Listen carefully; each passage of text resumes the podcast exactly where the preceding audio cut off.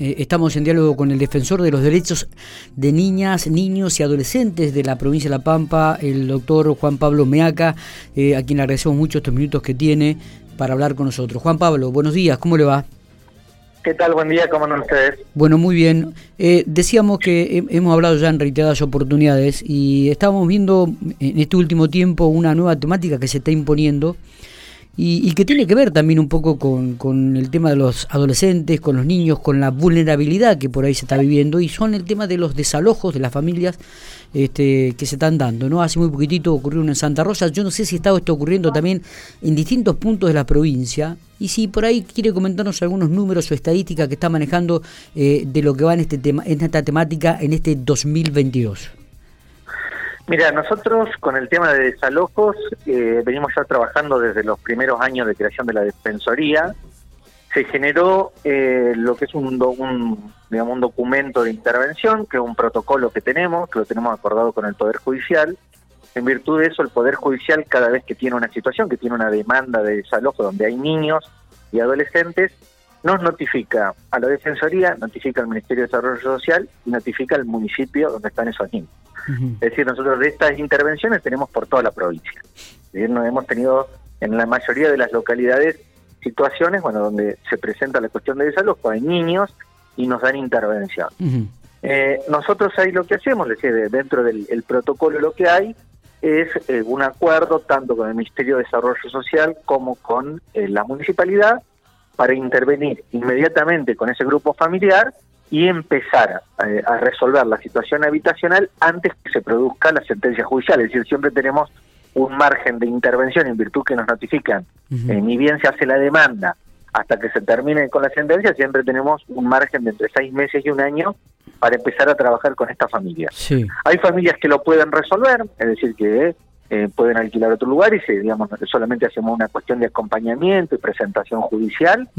Hay otras familias que tienen dificultades, ya sea desde lo económico o ya sea porque no consiguen, y ahí eh, es donde intervenimos tanto con el municipio como con el Ministerio de Desarrollo Social, gestionando lo que es la asistencia económica, el acompañamiento, pidiendo plazo y bueno, haciendo todas las intervenciones a los fines de que esta familia pueda conseguir otro lugar sin que la situación de la, sentencia sentencia de desalojo, la orden judicial, provoque una vulneración del niño que sería quedarse en situación de calle.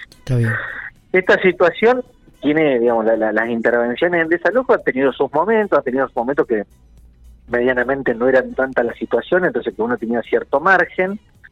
Eh, hay momentos que se, se, hace muy complejo. Hoy la situación es, eh, muy, es muy compleja porque está eh, marcada con la falta de viviendas para alquilar. Es decir, cuando uno llama a los municipios, nosotros con esto intervenimos casi con todos los municipios de la provincia, en la problemática tanto en las dos ciudades más grandes como en, en las localidades más chicas es la, falta de lugares para alquilar. Ya no es una cuestión de dinero. Sí, sí, sí. Así todos los alquileres son altos. Pero al margen del dinero, porque nosotros el dinero entre la municipalidad y la provincia se lo podemos gestionar para acompañar los primeros tres meses a la familia y para ayudarla con los alquileres, el problema es que no hay lugares para alquilar. Entonces, sumado eh, a, la situación social, a la cantidad de aumentos que tenés vos de desalojo por situaciones de familias que no han podido pagar o personas que no quieren alquilar más la vivienda que la tenían en alquiler, entonces una vez vencido el contrato eh, piden el desalojo de esa vivienda, eh, se genera bueno una situación que es la que nosotros hoy no estamos abocando de, buscar vivienda, acompañar a la familia, suspender los plazos, vamos suspendiendo. La verdad también hay un montón de colaboración del Poder Judicial de que nadie quiere ver una familia en la calle. Bueno, no, nos permiten plazos para, para que nosotros sigamos buscando, pero bueno, eh, esa es la complejidad que tiene hoy la situación. ¿Cuál es el promedio de desalojo que hay en la provincia en el día de hoy, Juan Pablo? Mira, nosotros nosotros el año pasado, eh, que es lo que tenemos medido, que es 2021, sí. en realidad el 2021 era la primera parte, es una parte que todavía estaba el aislamiento, que todavía estaba la gente en su domicilio y que todavía la, actividad de desalojo judicial no fue tan importante. Se empezó a reactivar junio, julio, hasta fin de año, y nosotros teníamos en toda la provincia intervenciones con situaciones de niños, todo aproximadamente 216, 215, que había algunas que son de juzgados civiles, otras que son por usurpación, entonces que nos vienen por el, las áreas penales, y algunas situaciones que no estaban en proceso judicial, sino que son estos alquileres de piezas o dormitorios que no hay un contrato.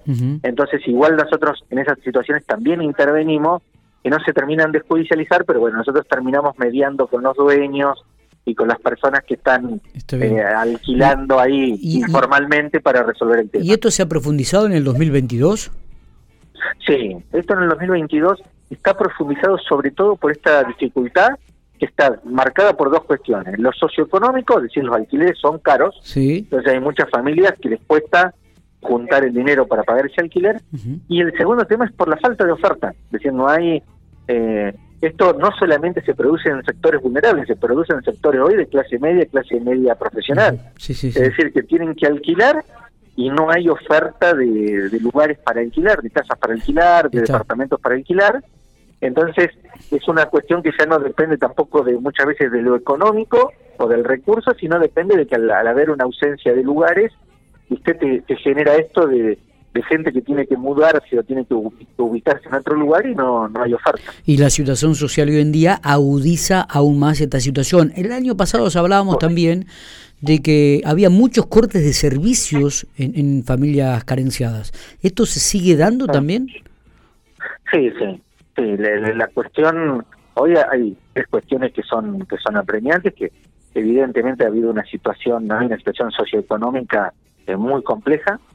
Esa situación socioeconómica está pegando ya en sectores medios fuertemente y, está relacionado en un primer momento. Nosotros interveníamos por el alquiler, pero el, año pasado también empezamos a intervenir muchísimo por los servicios. Exacto. Eh, los, servicios eh, públicos, sobre todo acá, ahora en la provincia de La Pampa, arranca la temporada del frío, el tema del gas se vuelve imprescindible.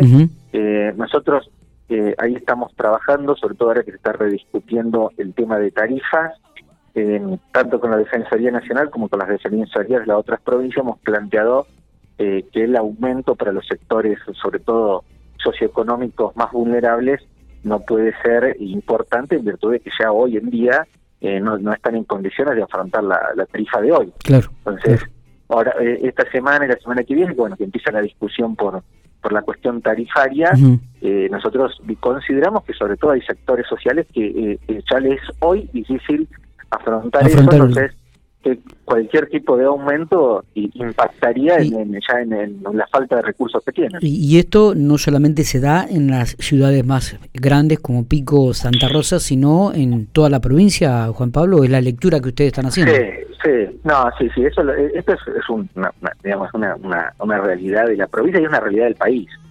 Es decir, está pegando la, cuestión económica ha, pegado profundamente y, y, la reactivación en realidad el, el, tema el tema inflacionario, que hoy la cuestión alimentaria nosotros la vemos, la ven todos los municipios, eh, a cualquier a, cualquier responsable de acción social de un municipio lo llamas hoy y te va a decir que el, la demanda que tiene de, alimentos en referencia al año pasado ha ido en aumento. Han, crecido enormemente. Sí, sí, sí. E, eso cualquier persona lo nota yendo al supermercado. al supermercado y te das cuenta Totalmente. que los costos, los costos de los alimentos no están ya en relación con los ingresos que tienen que tiene una persona. Juan, Pablo, eh, lo, saco un poquitito de este tema. Digo, en el día de ayer se produjo un hecho violento aquí en la ciudad de General Pico, donde un adolescente golpeó a una profesora y también a la directora del secundario.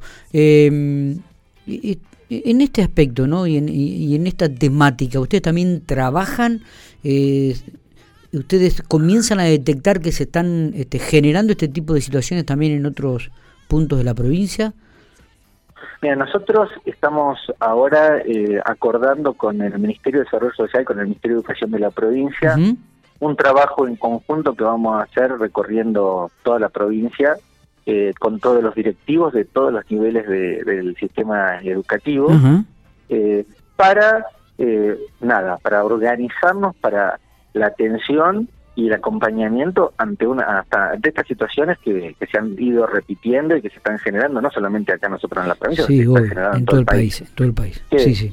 el post pandemia es una construcción de una realidad nueva esta realidad nueva de la salida de la pandemia eh, ha, dejado visualizar un montón de situaciones de vulneración que se han visto el año pasado en la provincia y se han visto este año de cuestiones que eh, posiblemente no, no, no, las teníamos antes y que ahora se han ido agravando eh, en cuanto a los abusos sexuales, en cuanto a la violencia física, en cuanto a la violencia entre los propios niños y adolescentes, en cuanto a lo que es bullying, a lo que es grooming, a lo que es acoso en, redes. Bueno, hay un montón de cuestiones que pasan entre niños, entre niños y adultos, entre niños y directivos de, establecimientos.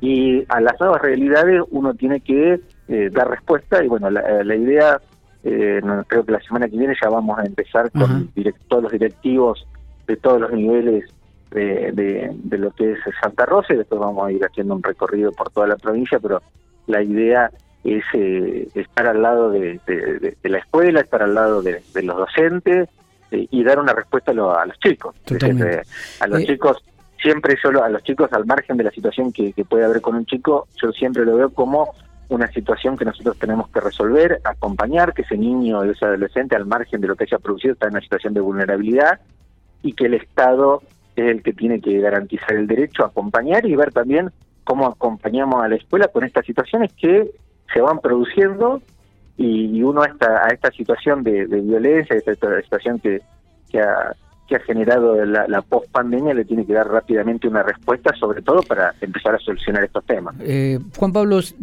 ya le hago la última pregunta. Si usted tiene que enumerar en, del 1 al 3 las problemáticas más graves que se están sucediendo socialmente en estos momentos, eh, ¿cuál sería su orden? Mira, yo eh, creo que hay hay una cuestión, eh, hay dos cuestiones, pero que, que son de, la, de la sociedad que empieza a visibilizar. a ver, nosotros cuando, cuando nos reunimos con los defensores provinciales y nacionales hay una cuestión acuciante que es la situación de pobreza e indigencia de niñas, niños y adolescentes, porque tenés a, la mayoría de los niños y adolescentes del país en esa situación. Entonces esa es la vulnerabilidad más grave porque eso implica la vulnerabilidad de todos los otros derechos. Es decir, los chicos que vos tenés indigencia y en situación de pobreza tienen todos los derechos vulnerados, entonces nosotros cada vez que tenemos una reunión, ese es el eje y esa es la problemática central por la cantidad y la magnitud de chicos que tienen esa situación y es lo que ha implicado que, bueno, nosotros desde que nos estamos juntando estamos pidiendo, sobre todo en los sectores de, que, que, abarca a los chicos que están en situación de pobreza y los chicos que están en situación de indigencia, respuestas del gobierno nacional que impacten y lo saquen de esa situación. Después, nosotros sobre todo hablando de lo, de, lo nuestro, de lo provincial, sacando eso que es lo, para mí lo, central, sí. eh, tenés dos cuestiones que, que, la provincia era evidente que cuando nosotros eh, sancionamos hace cinco años el, lo que es el protocolo de intervención ante situaciones de abuso sexual, eh, sabíamos que una vez que se empezara a trabajar con los organismos, con la sociedad, iba a empezar a, a producirse un montón de denuncias que nos estaban haciendo y efectivamente hoy uno lo ve por la cantidad, ustedes diariamente publican la cantidad de gente que es condenada por el tema de abuso sexual, el tema de la envergadura que tenía el, abuso sexual de niñas, niños y adolescentes en, la sociedad. Es decir, algo que si, si vos agarrás los diarios de hace 20 años atrás, va a ver que no había ninguna noticia de un condenado eh, por esta instancia y hoy a diario tenés noticias de personas que son condenadas por abusar de, niñas, Entonces, ese es un tema. Y otra cuestión que se va a empezar a visibilizar, y sobre todo ahora que el Consejo Provincial va a generar un protocolo igual que el de abuso, el tema de violencia física contra niñas, niñas y adolescentes. La cuestión de la violencia física también está invisibilizada en la sociedad.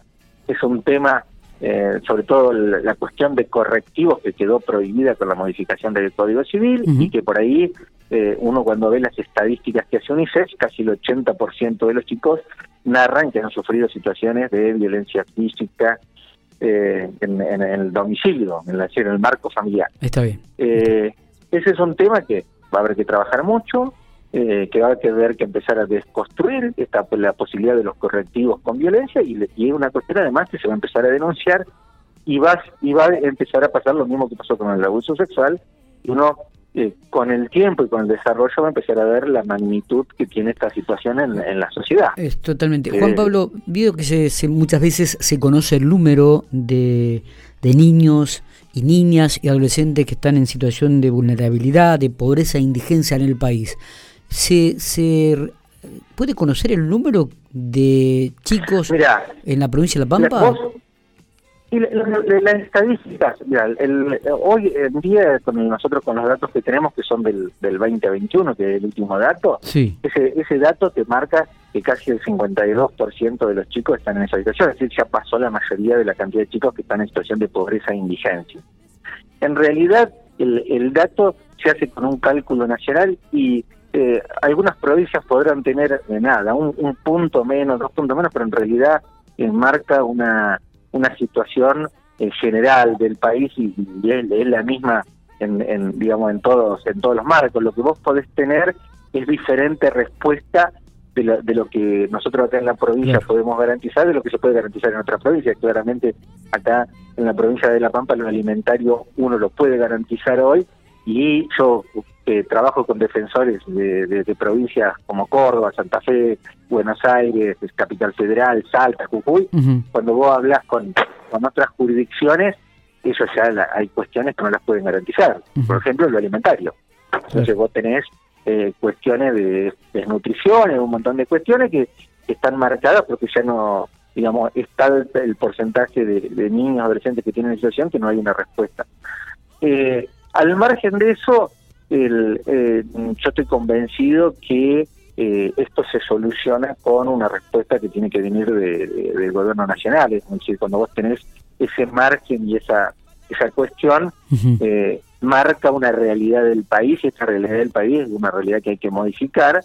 es decir, es muy difícil sostener una sociedad igualitaria y justa cuando tenés la mitad de los chicos y los adolescentes en esta situación, que implica, como yo te dije recién, tener todos los derechos vulnerados, es decir, también está vulnerado cuando vos tenés eh, el, niño en situación de indigencia, quiere decir que el ingreso que tiene no alcanza ni para satisfacer la cuestión alimentaria, la cuestión de salud, la cuestión de educación, la cuestión, ni hablemos de lo recreativo, el deporte, está todo vulnerado. Sí, total. Eh, como sociedad, eh, sí, como Estado, como Estado nacional, claramente vos tenés que modificar el tema de política pública que, que tenés para atender esta situación. Nosotros con los defensores lo que hemos planteado como respuesta es decir, eh, hay un porcentaje que es el 13% de los niños y adolescentes que están en situación de indigencia sí. y nosotros eh, lo, lo marcamos como prioritario y con política pública que hoy hay, que es la asignación universal, lo que hemos planteado son montos escalonados, es decir, ir escalonando los montos, y no tener una misma prestación para todos, sino que empezar a tener prestaciones, sobre todo para estos chicos que están en situación de indigencia, garantizar el piso, el piso mínimo que es eh, la situación de que por lo menos se pueda cubrir lo alimentario. Eh, implica, a ver, esto que te estoy diciendo es una implica una política pública donde tiene que estar todo el mundo de acuerdo, porque es destinar muchos fondos para resolver una cuestión que para mí es central en el país, que es sacar a esos niños y adolescentes de la situación de indigencia. Totalmente. Juan Pablo, gracias por estos minutos, como siempre. Bueno, gracias a ustedes por la difusión de estos temas, siempre se agradecen estos espacios. Entonces, muchas gracias y un abrazo para todos.